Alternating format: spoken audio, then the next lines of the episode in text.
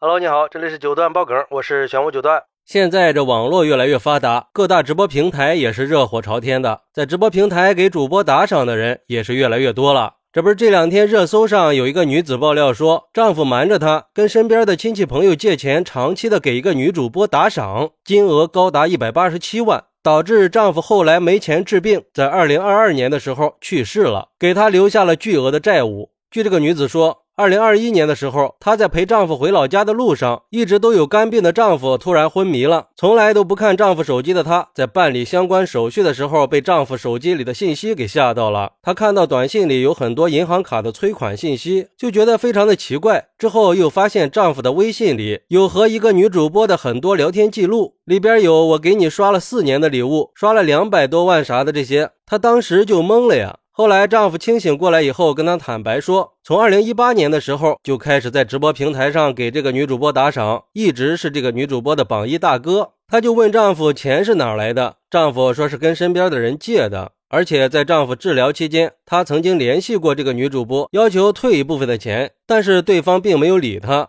最终因为债务太多，不能负担医疗费，丈夫病情加重，离开了人世。目前，这个女子已经因为欠债被起诉了，并且财产也被冻结了，已经影响到了她的正常生活。没办法，她就去法院起诉，要求女主播把钱还给她。之后，通过媒体的联系，直播平台和女主播都做出了回应。主播说，男子确实是给她打赏过，但是并没有一百八十七万那么多，现在已经在走法律途径了。直播平台的工作人员表示，他们已经进行了详细记录，会转到负责这个事儿的部门，第一时间核实处理。有了结果，也会给出反馈。哎，你说这是何必呢？为了那些虚无的东西，葬送了自己的生命，给家人留下这些痛苦。而对于这个事儿，有网友就说了：“我认为这属于夫妻共同财产，用的时候肯定要配偶知道认可才行。这女的现在要做的呀，就是搜集证据，证明这些债务并没有用在夫妻之间的生活费用，而是老公私自挥霍了。先把自己从这些债务关系里摘出来，因为钱是你老公在你不知情的情况下欠的，让他们去找你老公要，也可以让他们去告。如果判你有义务还钱，你就告女主播还钱。”因为判你还钱，就意味着你老公欠的钱有你一份那就说明你老公给女主播的钱也有你一份你可以要回你老公给出去，但是没有经过你同意的那份钱，而且你还可以不用还你没有同意借的那部分钱。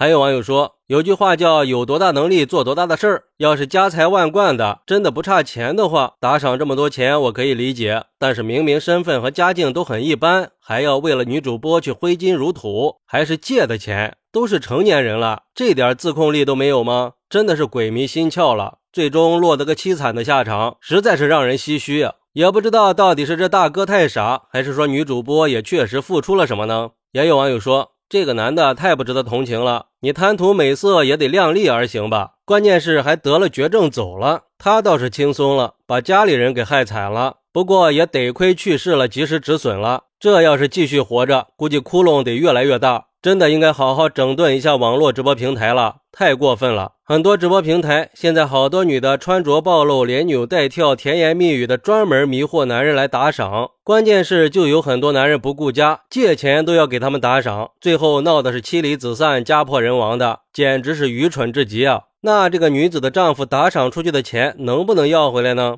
有律师认为，如果说确实有证据可以证明丈夫和女主播之间存在着不正当的关系，那女主播就应该依法把钱还给妻子。退一步说，如果拿不出证据证明存在不正当关系，但是能够证明丈夫是在没有经过妻子允许或者事后追认的情况下，在短期内多次大额的打赏女主播，也可以认定是超过夫妻的日常家事代理权，侵害了妻子的共同财产权。这种情况下，也可以要求女主播。还钱。至于丈夫欠的债，如果是丈夫瞒着妻子借的钱，妻子不进行追认的话，这种情况下借款形成的债务应该属于丈夫的个人债务，由丈夫一个人承担。不过，房子、车子、存款这些一般都属于夫妻共同财产，这种情况下还是会一定程度影响到妻子的。其实我觉得，在现实生活中，像这样的人还是有很多的，随便一搜就是一大把。为了一些虚无缥缈的东西，为了所谓的面子，为了满足自己的虚荣心，不惜去借钱贷款，也要给女主播刷礼物，但是却对陪伴自己的另一半不管不顾的，最后造成的后果却要家人一起去承担，未免有些太不负责任了吧？这个事儿也在提醒我们，在进行网络打赏的时候，还是应该量力而行，毕竟它只是个娱乐行为，我们还是应该多为家庭考虑的。好，那你觉得这种情况下，女主播应不应该还钱呢？快来评论区分享一下吧，我在评论区等你，拜拜。